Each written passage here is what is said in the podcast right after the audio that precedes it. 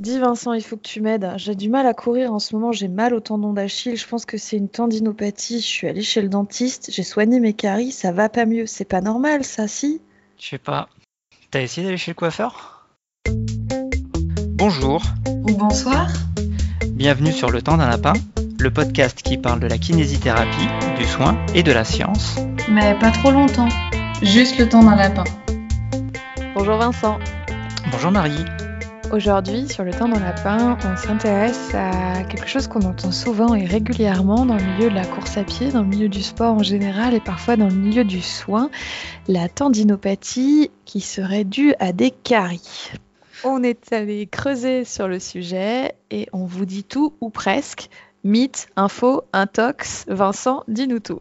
Tous ceux qui ont mis un peu les pieds en, que ce soit en kinésithérapie du sport euh, ou euh, dans les traitements des tendinopathies, on entend régulièrement cette affirmation que les tendinopathies et les caries dentaires seraient liées. Il suffit de taper carie dentaire et tendinopathie, enfin tapez tendinite, vous aurez plus de chances de trouver des choses sur un moteur de recherche bien connu et vous allez voir plein d'articles de sites de santé euh, un peu typés féminin, excusez-moi, euh, qui feront le lien entre les deux. C'est une affirmation qu'on entend très régulièrement et je suis allé creuser dessus. Je me souviens, une fois, Blaise Dubois vient à Grenoble pour faire une formation et puis il y avait une, une conférence associée sur les mythes euh, autour de la course à pied. Blaise Dubois, c'est le responsable de la clinique du coureur, c'est ça, on est d'accord? Et donc, une question euh, dans l'auditoire, c'est euh, l'impact des caries dentaires. Et là, Blaise dit avec son accent que j'oserais pas reproduire, qu'est-ce que vous avez, vous les Français, avec les caries dentaires? Ah, bon, déjà, ça commence bien. Déjà, ça commence bien. Je suis allé ch- chercher sur mon moteur de recherche euh, scientifique favori sur les caries dentaires et les tendinopathies. Du coup, toi, tu as mis tendinopathie ou tendinite? Parce qu'on pourrait peut-être rappeler que le mot tendinite, c'est quelque chose qui représente une réalité pratiquement inexistante. Je suis sur un moteur de recherche scientifique Ouais. Donc je suis allé rechercher en anglais et avec le terme tendinopathie qui est euh, celui qui est le plus communément repris dans la littérature scientifique internationale.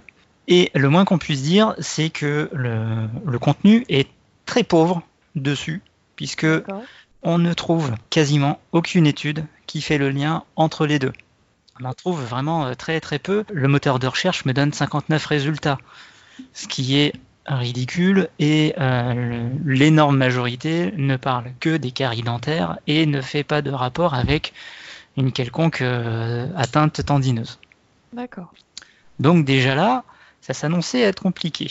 Mais j'ai quand même relevé quatre euh, références principales Oui. quatre qui m'ont paru être assez intéressantes. Deux articles de Kipgen, j'espère que je ne détruis pas trop le nom, l'un publié en 2014 et l'autre en 2016. Alors c'est deux articles qui sont en français en plus, hein, c'est publié dans des revues euh, francophones. Le Wow. premier c'est Imp- Impact de l'hygiène bucco-dentaire dans le sport, c'est une revue de la littérature. Et le deuxième c'est une étude qui s'appelle Relation entre hygiène bucco-dentaire et tendinopathie chez le sportif. D'accord.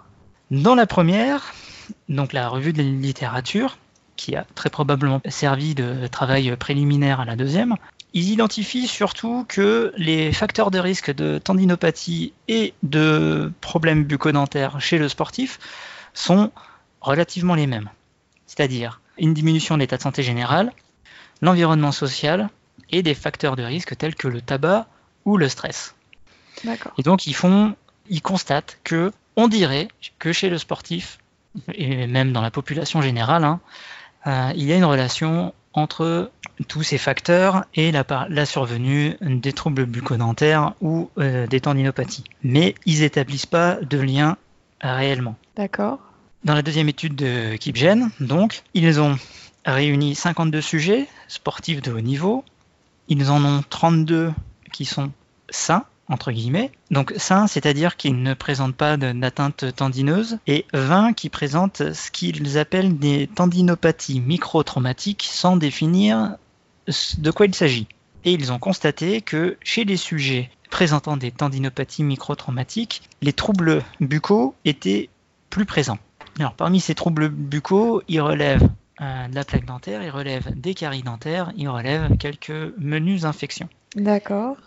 Déjà, je pense qu'on peut émettre un, un avis un peu critique dessus. hein, la, la taille de l'échantillon, qui est quand même relativement faible. C'est pas une revue avec euh, relecture par les pairs. La définition de la tendinopathie microtraumatique, elle est quand même relativement floue, in- inexistante.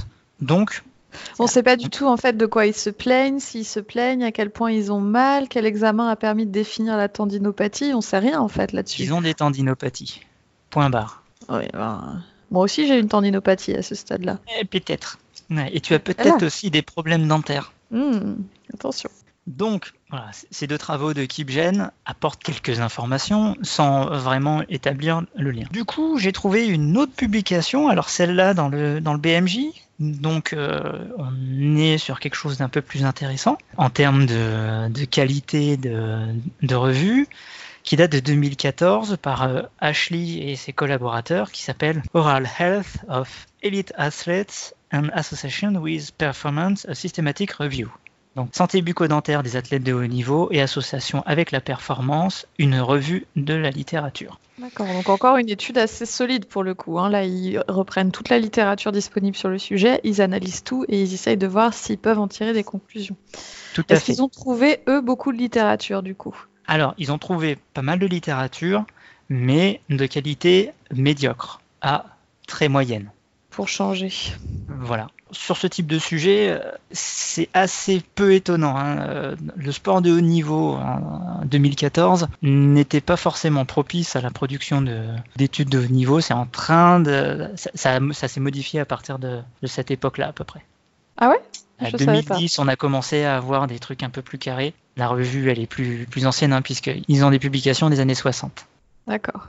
Donc, déjà, je sais pas si vous vous rappelez ce que je disais euh, des revues d'articles caca. Oh, Vincent. En tous les cas, ils annoncent dans leurs résultats que le lien entre les tendinopathies et les caries dentaires est anecdotique. Quel- Anecdotique. Il y a quelques études de cas qui y font référence, mais euh, il n'y a pas d'études de qualité qui euh, a étudié une plus grande prévalence des tendinopathies chez les gens qui ont des caries. D'accord, ça veut dire qu'en gros, à un moment ou un autre, ils ont trouvé qu'un athlète qui avait une tendinopathie avait aussi une carie, mais ils n'ont pas pris tous les athlètes pour voir qui avait des caries, qui avait des tendinopathies, et, qui, et faire le lien entre tous, quoi. Voilà, C'est- ça on va en parler dans la prochaine référence. Donc cet article du BMJ, qui élude presque l'origine euh, dentaire hein, de la tendinopathie, affirme par contre que la santé buccale et la performance des euh, athlètes sont liées. Ah, quand même, oh mon Dieu. Mais ça, ça fait peur. Alors, qu'est-ce qui leur permet d'affirmer ça? Et ils ajoutent que la santé bucco-dentaire des sportifs de haut niveau est plutôt mauvaise. D'accord. Et donc, ils écrivent que la santé bucco-dentaire, en fait, serait un élément révélateur de l'état de forme du sportif. D'accord. Et qu'un sportif qui serait fatigué, épuisé, euh, stressé, du coup, développerait une, une hygiène un peu mauvaise, un, un peu moins bonne, pardon, euh, par une dégradation de son système immunitaire, mais aussi par une modification de ses comportements, avec un peu moins d'attention sur ce, ce genre de choses. D'accord. Donc ça pourrait être un élément révélateur d'une euh, d'un surentraînement. On pourrait voir les choses de, avec ce versant-là. On pourrait aussi le transférer aux patients euh, douloureux chroniques, euh, que le stress, la fatigue induisent Ouais. de, mauvais- de moins bonnes performances. Je pense qu'on on a le parallèle. Le stress et la fatigue induisent aussi plus de douleur. Do- Donc c'est intéressant qu'on on les- pourrait se dire que un indicateur de l'état de fatigue du sportif euh, serait l'apparition de troubles bucco-dentaires. Oui, d'accord. Et donc, euh, en s'intéressant aux troubles bucco-dentaires du sportif, on pourrait avoir une idée de son niveau de performance actuel. Et c'est une euh, conclusion qu'on pourrait tirer de la lecture de cet article. Pas les caries et les tendinopathies, mais peut-être un, peut-être euh, un reflet de l'état de santé général actuel lié plutôt à des habitudes de vie, du coup, ou à, comment dire, un, un temps personnel réduit, euh, Mhm. trop- plus de stress, de fatigue. Dernière référence que je, que j'ai trouvé, c'est une thèse d'un dentiste, Édouard Ah. euh, Barlois, publiée en 2018, qui s'intitule Évaluation de la santé bucco-dentaire et de la condition physique des sportifs de haut niveau à propos d'une étude épidémiologique réalisée à l'INSEP. D'accord. Est-ce que c'est de là que ça vient? Ah non, 2018, attends. Toujours pas. Donc en 2018, cette, euh, ce dentiste creuse la question. Il a l'occasion d'aller à l'INSEP et donc d'avoir accès à euh, à peu près 500 sportifs de haut, de haut niveau. Donc il, il fait son étude et il relève, comme le relevait déjà Ashley euh, dans le BMJ, que la, la présence d'affections bucco-dentaires est quand même assez récurrente. Il est allé creuser sur l'origine de la théorie du lien entre euh, les caries dentaires et euh, les tendinopathies. Mais Oui, ça, c'est le plus fameux, je vais le garder pour après. Lui, il a trouvé la source. Tu as la source, tu sais d'où ça vient. Et tu vas nous le dire tout à l'heure. Ok. Je, je pense que je sais d'où ça vient. En tout cas, Barlois élude l'hypothèse carie cause la tendinopathie D'accord. avec l'argumentaire suivant, c'est que la tendinopathie, pour lui, aurait une nature inflammatoire et non infectieuse. Désolé pour, euh, pour notre ami, parce que la nature inflammatoire de la tendinopathie, elle a été démontée depuis quelques années déjà, mais on ne va pas le reprocher à un dentiste hein, de- d'avoir raté cet élément-là. Surtout quand beaucoup de kinésithérapeutes et de médecins y croient encore. Pardon. Voilà. Il ajoute que localement, donc au niveau de l'atteinte tendineuse, on ne retrouve pas de germes. Les caries dentaires favorisent le développement de pathologies euh, autres qui peuvent atteindre la sphère cardiaque, mais ce développement de pathologie reste relativement restreint à la proximité de la bouche. Là, on parle de pathologie bactérienne cardiaque par migration des bactéries. hein. On Voilà. n'est pas du tout dans le même contexte de la tendinopathie, qui est un excès de charge sur un tendon lié à un changement de rythme et de sollicitation mécanique, où il n'y a jamais eu. Et, et globalement, les atteintes infectieuses du tendon sont très rares, si je ne me trompe pas. Mais euh, il faut qu'il rentre, euh, il faut qu'il quelque part. une- Il faut qu'il y ait une plaie. Euh, le développement des pathologies euh, qu'on a évoquées précédemment, hein, c'est euh, vraiment chez des gens qui vont être euh, avec une hygiène bucco-dentaire catastrophique et euh, troubles immunitaires, ce genre de choses. Comor- comorbidité, en gros. Des pas- comorbidités euh, assez, assez cognées. Donc, euh, assez peu de chances qu'on se retrouve avec un sportif de haut niveau qui présente à la fois ces caractéristiques. Et enfin, dernier élément, dernier argument pour éliminer cette cause des caries, c'est que la salive puis les sucs gastriques limitent très fortement la survie des germes euh, lorsqu'ils pénètrent dans le corps par, euh, par la bouche, hein, les, germes euh, présents dans les caries, et que donc ça limite quand même fortement la possibilité qu'ils survivent pour passer dans le sang et ensuite atteindre une zone tendineuse. Voilà. Le- là, le rasoir d'Occam, il est quand même assez sévère et il nous, il nous élimine bien cette hypothèse-là. Bon, donc pas de lien euh, scientifique entre tendinopathie et carie. Ce, n'est- ce ne sont pas les mêmes phénomènes, ce n'est pas la même nature et la fragilité de l'un n'entraîne pas de fragilité sur l'autre. Voilà. Ok. Bon, Et Barlois continue euh, ce chapitre en concluant que chez le sportif, la présence d'atteintes tendineuses témoigne plus probablement d'un surmenage que d'une infection bucco-dentaire. C'est trop beau quand c'est un dentiste qui le dit. C'est magnifique. Et on n'arrive déjà pas à convaincre certains collègues. Punaise. Mais, mais peut-être qu'il faut commencer par les dentistes euh, et, et qu'ensuite ça, ça se propagera. C'est une bonne idée parce que j'imagine bien le dentiste qui en parle au kiné à qui il est en train de faire un soin dentaire. Le kiné ne peut pas se défendre Ouais, c'est ça. et donc la théorie s'implante. Je pense Ouais. qu'on on peut creuser cette forme de pédagogie. Et enfin, il est allé creuser à l'origine de la théorie bucco-dentaire. Un cas qui remonte à 1936. 1936. En On se 1936, Jack Loverlock est champion olympique du, 19 du 1500 mètres. Il est affirmé qu'il a été guéri d'une tendinite, et je dis bien tendinite, suite à l'extraction de deux dents dévitalisées et d'une cure de vaccin préparée à partir de souches microbiennes prélevées sur la racine infectée. Donc ça, c'est une première étude de cas.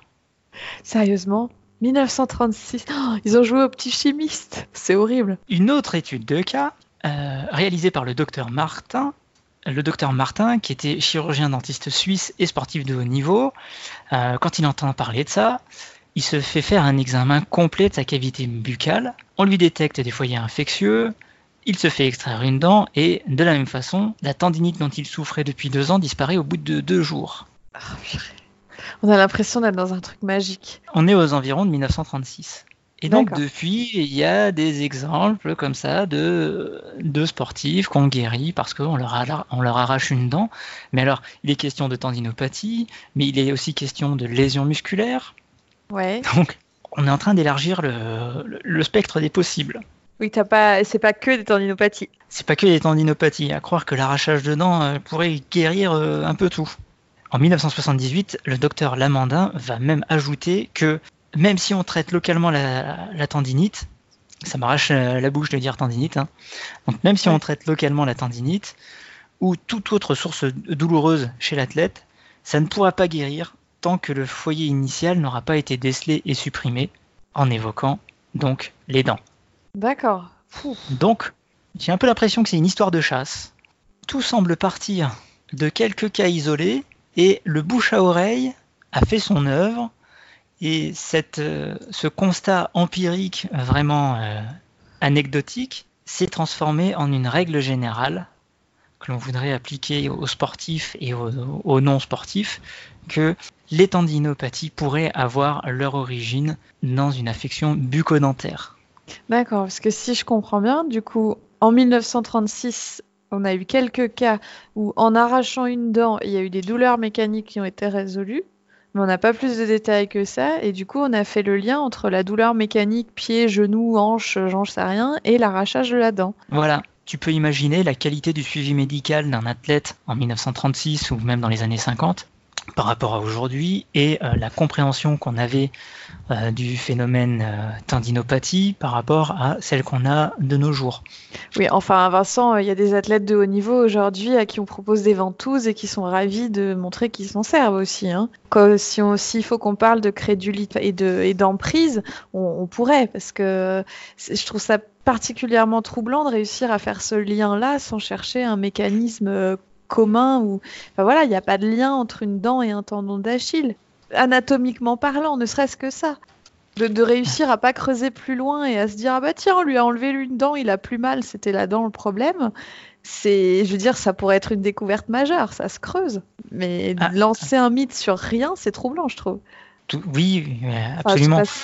Oui, tu, as bien décrit hein, le, milieu du sport. C'est un milieu assez particulier et euh, surtout dans le milieu intermédiaire. Quand tu es au très haut niveau dans une fédération qui a de l'argent, le risque est relativement limité. Mais encore une ah fois, je, vais, je vais nuancer mon propos.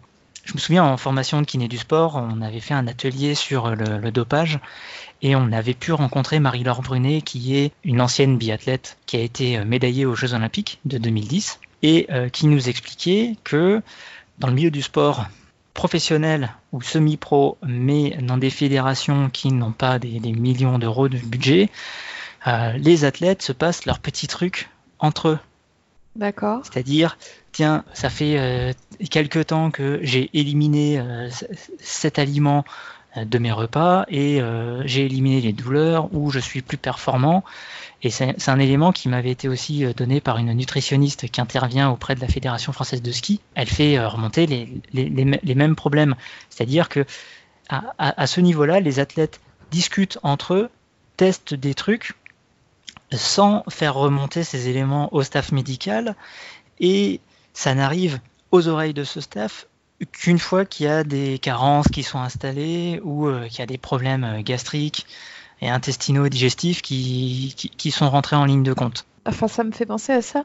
Euh, dans le milieu du football professionnel, sur du niveau euh, Ligue 2 par exemple, un collègue qui a travaillé avec des joueurs qui disait que c'est des joueurs qui, qui donnent tout dans leur sport et qui ont été accompagnés depuis très jeunes et très tôt et qui ont globalement euh, besoin d'aide pour une grande partie des activités de la vie quotidienne. Lui, il était assez surpris de découvrir ça. Je pense pas que c'est le cas de tous et de partout, mais de dire que pour se soigner, ils avaient besoin d'être accompagnés pour certains et que potentiellement, bah, si t'es pas accompagné par la bonne personne ou par une personne qui a des croyances erronées, tu risques de tomber dans ce type de prise en charge et de la propager auprès de tes, de tes collègues si tu es convaincu que ça t'a apporté un, un, certain bien. Et, et, ça me, là, ce que ça m'évoque moi aussi, c'est la question de, de l'ostéopathie dans les maternités. Alors tu vas me dire rien à voir, mais en fait, quelque part, d'une certaine manière, dans un milieu où tu as une performance qui est attendue, la parentalité ou le sport, quand on te dit vous pourriez faire ça, ça pourrait vous apporter quelque chose de plus, comme il y a une possibilité que ça améliore ta performance, pourquoi tu irais euh, bouder Tu vois, je veux dire, les, sportifs peuvent dire potentiellement, bah, si ça peut faire quelque chose, je vais y aller. Et il y a une espèce de négation des effets négatifs, des effets indésirables potentiels, mais l'idée que je vais pas me priver de ça si euh, ça peut m'aider, même si c'est anatomiquement aberrant. Encore pour ça, pour ça encore faut-il avoir les compétences pour l'évaluer. Et puis, euh, si c'est validé par une partie de la population générale. Oui, et on retrouve encore une fois ça dans le sport de haut niveau, puisque on revoit euh, les images de Michael Phelps euh, aux derniers Jeux Olympiques, avec ses traces de ventouse sur les épaules. Christopher Froome. Pour euh, drainer l'hématome de, de, sa fracture. Euh, oui, oui, je me souviens. Oui, autour de sa cicatrice. Et puis, euh, plus anciennement, c'était euh, au JO de Pékin, où là, ça a été la foire au, au K-taping, hein, ces petites oui. bandes adhésives de couleurs censées améliorer la performance, diminuer les douleurs musculaires en fonction de, de leur couleur et de la façon dont on les applique. Qu'est-ce qu'on a encore? On a la cryothérapie corps entier qui nous est encore vendue de cette façon-là. On le reçoit au moins une fois par mois dans nos boîtes mail, la TECAR thérapie, euh, utilisée par telle équipe de foot ou équipe de hand. Tu vas avoir aussi, à mon avis, tout ce qui va être magnétisme, thérapie énergétique, tout ce qui va être pathologie organique, détoxifier son foie. On parlait de magazines féminins tout à l'heure. Tu l'as dans tous les magazines féminins avant les fêtes, après les fêtes, avant l'été. En, euh, entre les fêtes et l'été tout, tout, le temps, tout, tout le temps. Le jeûne intermittent. Les randonnées jeunes, j'ai découvert ça avec une patiente dernièrement. Les fameux régimes aussi pour supporter la chimiothérapie, l'auriculothérapie pour les nausées de la chimiothérapie.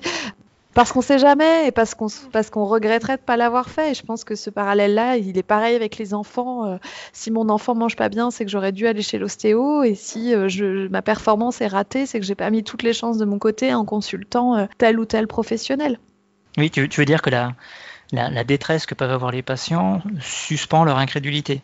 Tu deviens crédule dans la détresse, oui. Et je pense que c'est pareil euh, au niveau du sport de haut niveau. Parce que, ouais, il suffit qu'un mec euh, qui gagne une médaille te dise qu'il s'est fait enlever une dent la veille ou qu'il avait une carie trois jours avant et, et, ça va se propager comme une traînée de poudre. Les médias adorent ce genre d'histoire. Les gens Le adorent problème, ce genre d'histoire. Ça, ça, limite euh, la possibilité d'utilisation à 32 compètes. Donc là, on s'est un petit peu étalé sur toutes les, les nouvelles thérapies à la mode. On peut voir que cette histoire de, de carie dentaire est quand même assez âgée, mais ça montre bien comment une thérapie à la mode peut se, se répandre et continuer à exister alors qu'il n'y a absolument aucune preuve attestant de la véracité de, de ce qui est avancé. Oui, et que ça dure dans le temps. Donc, si vous avez une tendinopathie, la première chose à faire, avant d'aller chez votre dentiste et avant d'aller chez votre coiffeur, comme on le recommandait en introduction, peut-être c'est d'aller euh, en discuter avec votre médecin généraliste et euh, de consulter un kinésithérapeute. Tout à fait d'accord avec ça. La tendinopathie, c'est plus du tout une entité nébuleuse comme ça a pu l'être avant. On en a beaucoup parlé dans les tendons flingueurs, on en a un peu parlé dans le genou du sportif aussi. C'est quelque chose qu'on maîtrise bien et on sait que c'est aujourd'hui plus lié au mouvement à l'effort que vous allez pouvoir faire plutôt qu'à une problématique du tendon ou de l'articulation. C'est pas quelque chose qui coince, c'est pas quelque chose qui force. C'est trop d'efforts ou pas assez sur un temps court. Et du coup, on est censé quand même bien connaître le mécanisme. Et nous, on trouvait ça dommage que quelque part, dans une situation de détresse chez des patients qui ont mal depuis longtemps, quand le mécanisme de base de la tendinopathie n'a pas été analysé et qu'il n'a pas été euh, recherché, diagnostiqué correctement, on en vienne à se poser des questions sur les dents, alors que finalement, l'activité n'a pas été adaptée ou peut-être pas comme il aurait fallu quand il l'aurait fallu. Et rappelons vraiment que normalement la tendinopathie, ça reste une pathologie qui est très logique, qui est très effort et sport dépendant. Il euh, y a des contextes effectivement, comme la santé bucco-dentaire, de fatigue et de stress qui peuvent jouer, qui peuvent entrer en ligne de compte, mais ça reste normalement un phénomène dont on peut appréhender la logique, beaucoup plus d'ailleurs que la logique d'un lien entre le tendon et les dents. Merci à tous de nous avoir écoutés. Et à très bientôt sur le temps d'un lapin.